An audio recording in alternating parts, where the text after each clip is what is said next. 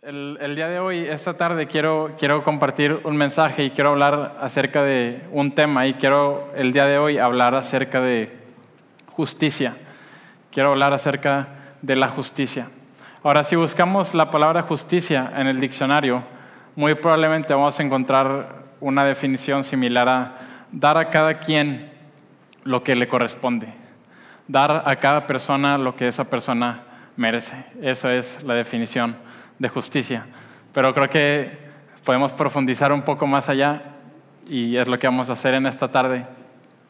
Uno de los filósofos clásicos, Platón, en uno de sus libros, describe y argumenta sobre qué es la justicia y presenta varios argumentos sobre qué es la justicia y uno de ellos no es, no es su argumento final, pero el día de hoy quiero hablar acerca de uno de ellos porque creo que refleja bastante bien cómo vivimos justicia hoy en día.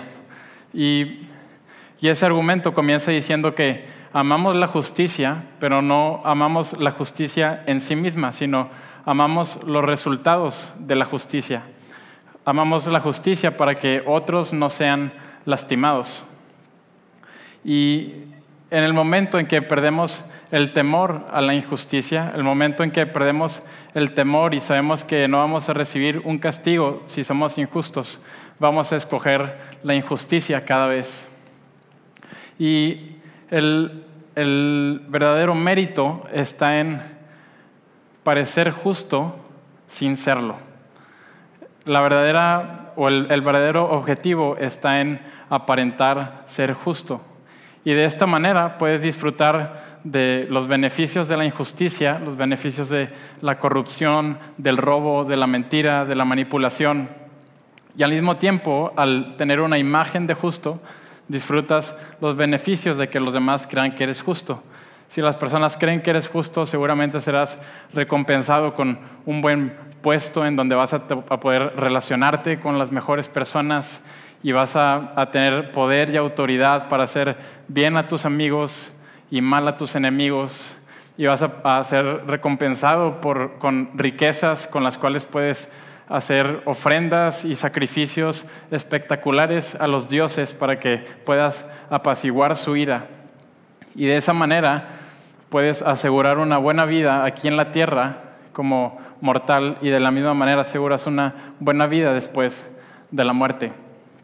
Ahora creo que esto refleja mucho lo que vivimos hoy en día porque cuántas veces no valoramos más la apariencia de la justicia sobre la justicia misma.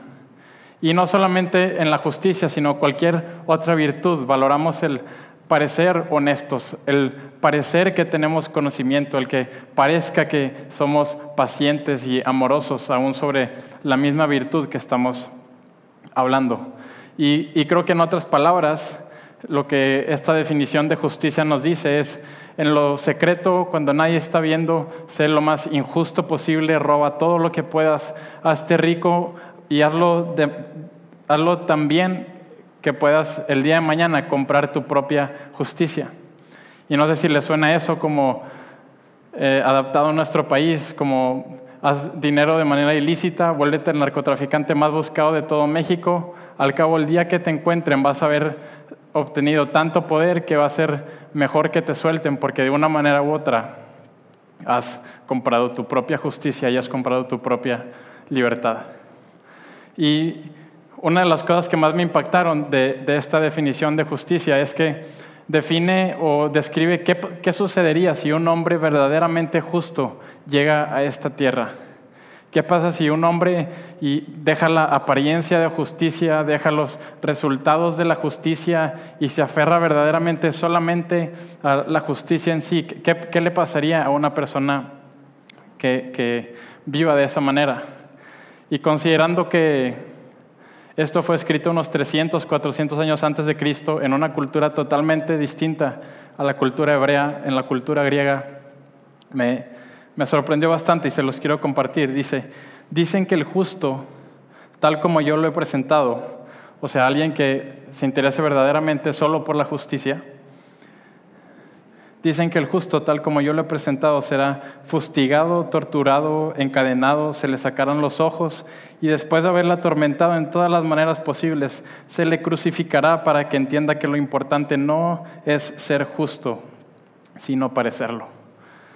Y cuando leí eso, resonó bastante con la historia de Jesús que conocemos, porque nos, nos planta una premisa que es para otro mensaje, pero aún así quiero decirlo, que somos, nuestra maldad y nuestra injusticia es tolerable, pero en el momento en que alguien justo y alguien recto se pone al lado de nosotros, en ese momento expone nuestra injusticia y nuestra maldad. Y lejos de buscar cambiar, lejos de buscar ser transformado, Mejor voy a buscar destruir ese estándar y voy a buscar destruir ese ideal que amenaza contra mi injusticia y, amenaza contra mi conformidad. Pero eso es tema para otro día. El día de hoy quiero argumentar que, que, la justicia es mucho más que eso y aun como humanos imperfectos somos capaces de encontrar el valor de la justicia en sí misma. Y quiero comenzar con un pequeño ejercicio. Si yo te doy 15 pesos y te pido que vayas a la tienda de la esquina a comprarme un bote de agua, ¿irías? Irra y Hasi irían. Y van a la tienda y compran el bote de agua y vienen caminando de regreso y en su regreso un hombre saca una pistola y les dice, dame ese bote de agua. No tienen mucha otra opción más que darle el bote de agua y el hombre sale corriendo y tú regresas corriendo aquí y me empiezas a explicar qué fue lo que pasó, por qué no traes mi bote de agua. Pero lejos de enojarnos y, de buscar justicia y por qué Eugenio se quedó sin su bote de 15 pesos, vamos a estar contentos y vamos a estar alegres que a pesar de la situación tú estás bien y estás sano y la libraste.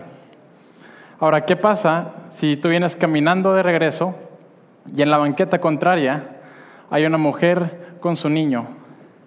Y de repente ves que una camioneta se detiene y un montón de secuestradores se bajan y levantan al niño y se lo llevan. Creo que repentinamente nuestro sentido de justicia se despertaría, pues desearíamos que se haga justicia y que a la mujer le den lo que es de ella, que le regresen a su hijo, y que a los secuestradores le den lo que los secuestradores merecen, su castigo. Ahora, ¿cuánto cambiaría la situación si esa mujer y ese hijo son tu esposa y es tu niño? ¿Cuántos de tus recursos no estarías dispuesto a utilizar con tal de que se haga justicia? Ahora, ¿qué fue lo que cambió en estos tres ejemplos? Lo que cambió fue el valor y el amor que le asignamos a las cosas o a las personas. Y entre mayor valor y entre mayor amor destinamos, más anhelamos justicia. Y al mismo tiempo, entre más justicia anhelamos, se desarrolla una ira dentro de nosotros, una ira santa, una ira pura, en contra de aquello que puede lastimar lo que nosotros amamos. Escuchaba una vez a un misionero decir que eh, había viajado por partes eh, muy conflictivas y le había tocado que ejércitos o guerrilleros intentaban eh, maltratarlo, golpearlo y, y él dice, yo estoy dispuesto a vivir todo eso y pongo con gusto la otra mejilla con tal de seguir avanzando y seguir compartiendo el Evangelio. Pero nunca llevaría a mi esposa a un viaje así. Porque si la llegan a tocar y la llegan a golpear y la llegan a maltratar, van a tener que hacerlo sobre mi cadáver. Y lejos de compartirles y mostrarles el Evangelio, lo que les voy a mostrar es la justicia y la ira de Dios. Porque es mi responsabilidad cuidar a mi esposa. Es mi responsabilidad cuidar a mi familia y la voy a defender hasta la muerte. Y desarrollamos esta ira en contra de lo que puede dañar lo que amamos, desarrollamos esta ira en contra de la corrupción. ¿Te imaginas que finalmente encuentran a los secuestradores, pero les toca un juez corrupto que los deja ir? No hay nada peor que un juez corrupto Y el libro de Proverbios dice que aquel que culpa al inocente y que deja libre al criminal es una abominación delante de Dios. ¿Qué significa esto? Que Dios detesta, Dios desprecia la corrupción, Dios desprecia la injusticia. Y creo que este es uno de los versículos que más resuena con nuestros corazones. Y, lo podemos ver en personas que creen o que no creen en Dios. Lo hemos visto los, últimos años, personas de todas las creencias, lo que están dispuestos a hacer y a deshacer y a protestar y a manifestar con tal de encontrar justicia y con tal de que se haga justicia. O al menos la idea que cada uno de nosotros tiene de justicia. Porque entre más amamos, anhelamos más justicia y desarrollamos de la misma manera una ira. Ahora nosotros amamos y valoramos de una manera condicional. Yo puedo valorar un bote de agua que cumple ciertas condiciones en mi vida. Me voy a valorar el bote de agua mientras cumple las condiciones de que me quita la sed, me refresca y me hidrata, pero en el momento en que deja de cumplir esas condiciones, yo dejo de valorar ese bote de agua nosotros estamos dispuestos a amar y amamos de manera condicional. Nos unimos en matrimonio de manera condicional, con la condición de que ambos nos amemos, de que ambos seamos fieles, de que ambos tengamos una o intentemos tener una buena comunicación. Entonces afrontamos el reto del matrimonio. Pero cuando una o varias o todas de esas condiciones empiezan a romperse, nuestro amor es puesto en duda. Ahora, si nosotros amamos de manera condicional y podemos anhelar justicia, ¿cuánta justicia no anhelará Dios que ama de manera incondicional? Si nosotros que valoramos de manera condicional, ¿cuánta justicia no anhelará el Dios que lo creó todo? Ahora, si realmente Dios es un Dios bueno y es un Dios justo, tenemos un gran problema. ¿Por qué tenemos un gran problema? Porque ¿qué va a hacer el Dios bueno delante del hombre malo? ¿Qué va a hacer el Dios justo delante del hombre injusto? Le dará lo que merece y lo castigará.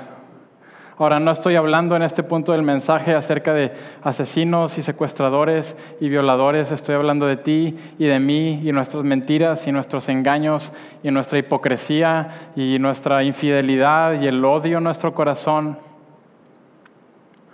Ahora tú puedes decirme esta mañana o esta tarde, pero es que mis fallas y mis errores y mi maldad es tan insignificante a comparación de la de los demás. Pero el criminal puede estar seguro, puede estar tranquilo cuando enfrente tiene un juez corrupto. Pero nosotros tenemos al Dios justo enfrente de nosotros. Y eso nos deja con un gran problema. Ahora podemos decir, mis errores son muy insignificantes. Pero si Dios ama al más pequeño de los hombres, si Dios ama a la persona más insignificante, ¿cómo no pedirá también justicia por las cosas aún más insignificantes a nuestros ojos? Decimos, es que mis errores son muy insignificantes, pero ¿sabes qué también es muy insignificante para ti y para mí? La tragedia y, y la desgracia y el secuestro del desconocido también es insignificante para ti y para mí. Quizás, y llega al punto donde dije, tal vez yo no soy, yo no estoy calificado para decir lo que es significativo y lo que no lo es. Y creo que hay una historia que, en la Biblia que, lo describe muy bien. Y es la historia en, la época del rey David y ellos están transportando el arca del pacto. Y el arca del pacto puedes imaginarla como una caja y esta arca del pacto era sumamente especial para el pueblo hebreo. Desde más de mil años atrás, desde los tiempos de Moisés, simbolizaba la misma presencia de Dios. Era tan importante esta arca del pacto que esta era el centro del templo y el templo lo ponían en el centro de la ciudad y todas las tribus se ponían alrededor del templo para que todos pudieran estar igual de cerca de Dios.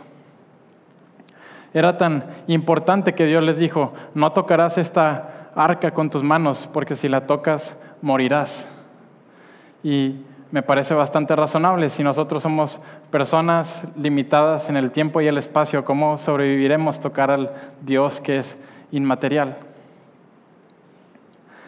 Y esta es la, historia del rey David, iba con un montón de personas, iban transportando el arca y el arca tenía aros en los costados en los cuales introducían postes de madera y de esa manera podían cargarla y transportarla.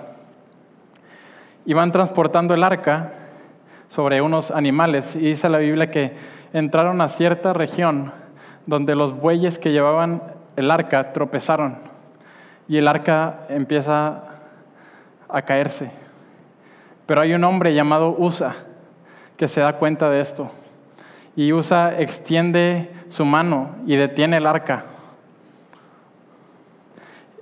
Y dice la Biblia que Dios se enojó en contra de Usa y Usa murió. Ahora, este es el tipo de historias que cuando invitas a alguien por primera vez a la iglesia no quieres que cuenten. Y durante muchos años conocí esta historia y, no encontraba el por qué. ¿Por, qué USA tenía que morir? ¿Cuál fue, ¿Cuál fue el error que USA cometió? Y ahora me doy cuenta que el error que USA cometió fue creer que sus manos estaban más limpias que la tierra o el suelo donde el arca iba a caer. ¿Por qué? Porque Dios creó la tierra y la ordenó para que cuando se mojara se hiciera lodo. Y la tierra nunca ha desobedecido. Dios llamó a, las a los planetas y a las estrellas y a los montes y a los valles y todos dijeron sí y ordenaron. Pero Dios llama al hombre y lo llama a ser imagen y semejanza de él y el hombre dice no. Y se encuentra rebeldía en el corazón del hombre y se encuentra maldad e injusticia en el hombre. Ahora, ¿cómo resolvemos el problema del hombre injusto enfrente del Dios justo? Podemos decir, bueno, Dios nos perdona, pero que no acabamos de leer que aquel que deja al culpable sin su condena es una abominación. En el, en el libro de Génesis tenemos la historia de la creación.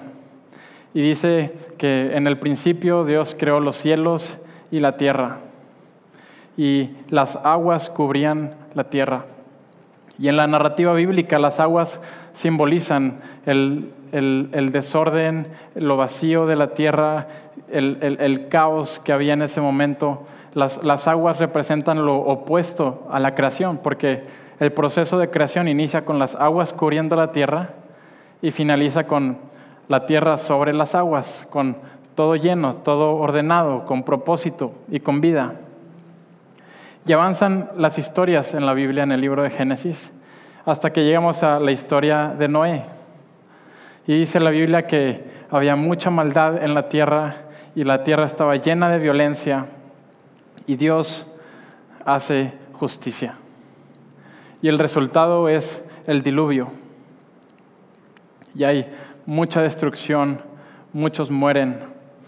Y cuando hablamos acerca de la justicia y de la ira de Dios, creo que podemos pensar en un Dios maquiavélico, un Dios sediento de sangre. Pero la justicia y la ira de Dios es muy distinta a lo que tú y yo conocemos. Dice me sorprende cómo en medio de estos versículos del diluvio dice que a Dios le dolió en su corazón. Pues la ira de Dios no nace de avaricia, la ira de Dios nace de justicia, la ira de Dios nace de amor, de un amor puro, de un amor santo, el amor que el esposo tiene para proteger a su esposa, el amor que el padre tiene para proteger a sus hijos. Y nuevamente tenemos en el diluvio las aguas cubriendo la tierra. Luego tenemos en el libro del profeta Miqueas una oración que Miqueas dice a Dios. y le dice, lo que tú más disfrutas hacer es amar. Compadécete de nosotros una vez más. Pisa nuestras maldades y arroja nuestros pecados al fondo del mar. Ahora, ¿cómo resolvemos el problema del hombre injusto enfrente del Dios justo? Segunda de Corintios. Segunda de Corintios 5:21. Dice, al que no conoció pecado, por nosotros lo hizo pecado, para que nosotros fuésemos hechos justicia de Dios en él. Ahora, cuando leemos estas palabras, se está refiriendo a Jesús. Y cuando dice el que no conoció el pecado, podemos decir, ah, sí, como yo los domingos en la mañana. Pero Jesús es tan distinto a nosotros. Y lo voy a resumir de esta manera. El, el, mandamiento más importante, ama a Dios con todo, tu, con todo tu corazón, toda tu mente, toda tu alma y todas tus fuerzas. No ha habido un segundo en mi vida donde haya amado a Dios como Dios lo merece. Pero no hubo un segundo en la vida de Jesús donde Él dejara de amar a Dios de esa manera. El que no conoció pecado es tan distinto a nosotros, este hombre. Dice, al que no conoció pecado lo hizo pecado. En otra traducción dice, lo trató como pecador. ¿Cómo es posible que Dios nos perdone pero que no caiga en una abominación al mismo tiempo? Creo que la respuesta la encontramos en una oración que Jesús hace unos días antes de la crucifixión, momentos antes de ser arrestado. Jesús eleva esta oración en el huerto del Getsemaní y dice, Padre mío, si es posible que pase de mí esta copa. ¿Qué había en esa copa?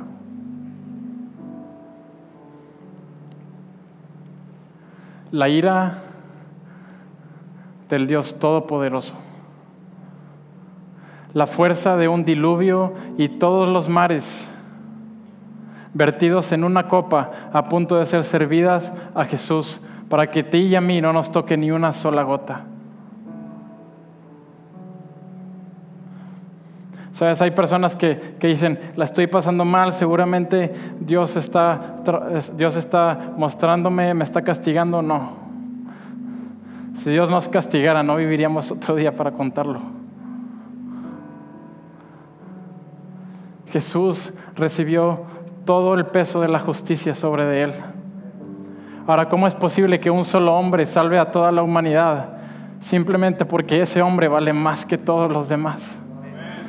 Porque si pones en una balanza a los montes y a los valles y a la música y al arte y todo lo que produce belleza y del otro lado pones a Jesús, Jesús va a seguir pesando más que todos. Si tan solo pudiéramos conocer a este Jesús.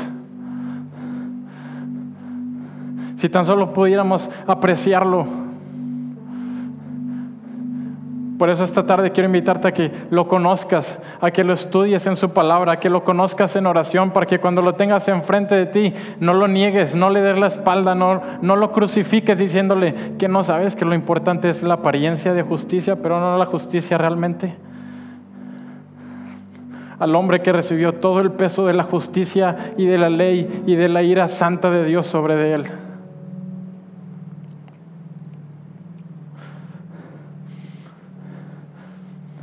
Jesús entra en la entrada triunfal a Jerusalén y llega al templo a predicar.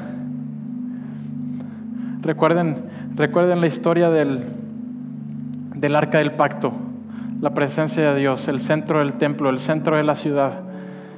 Llega Jesús, entra a Jerusalén y llega al templo a donde pertenece, a su lugar.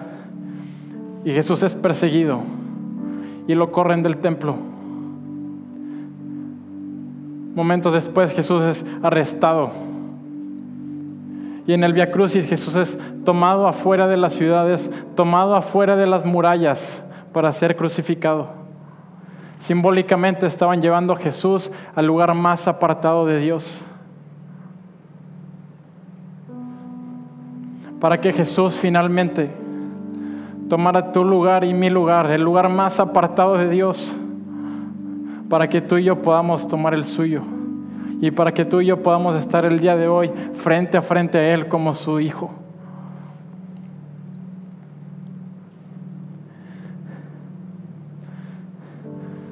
Y claro que Jesús sufrió en la cruz.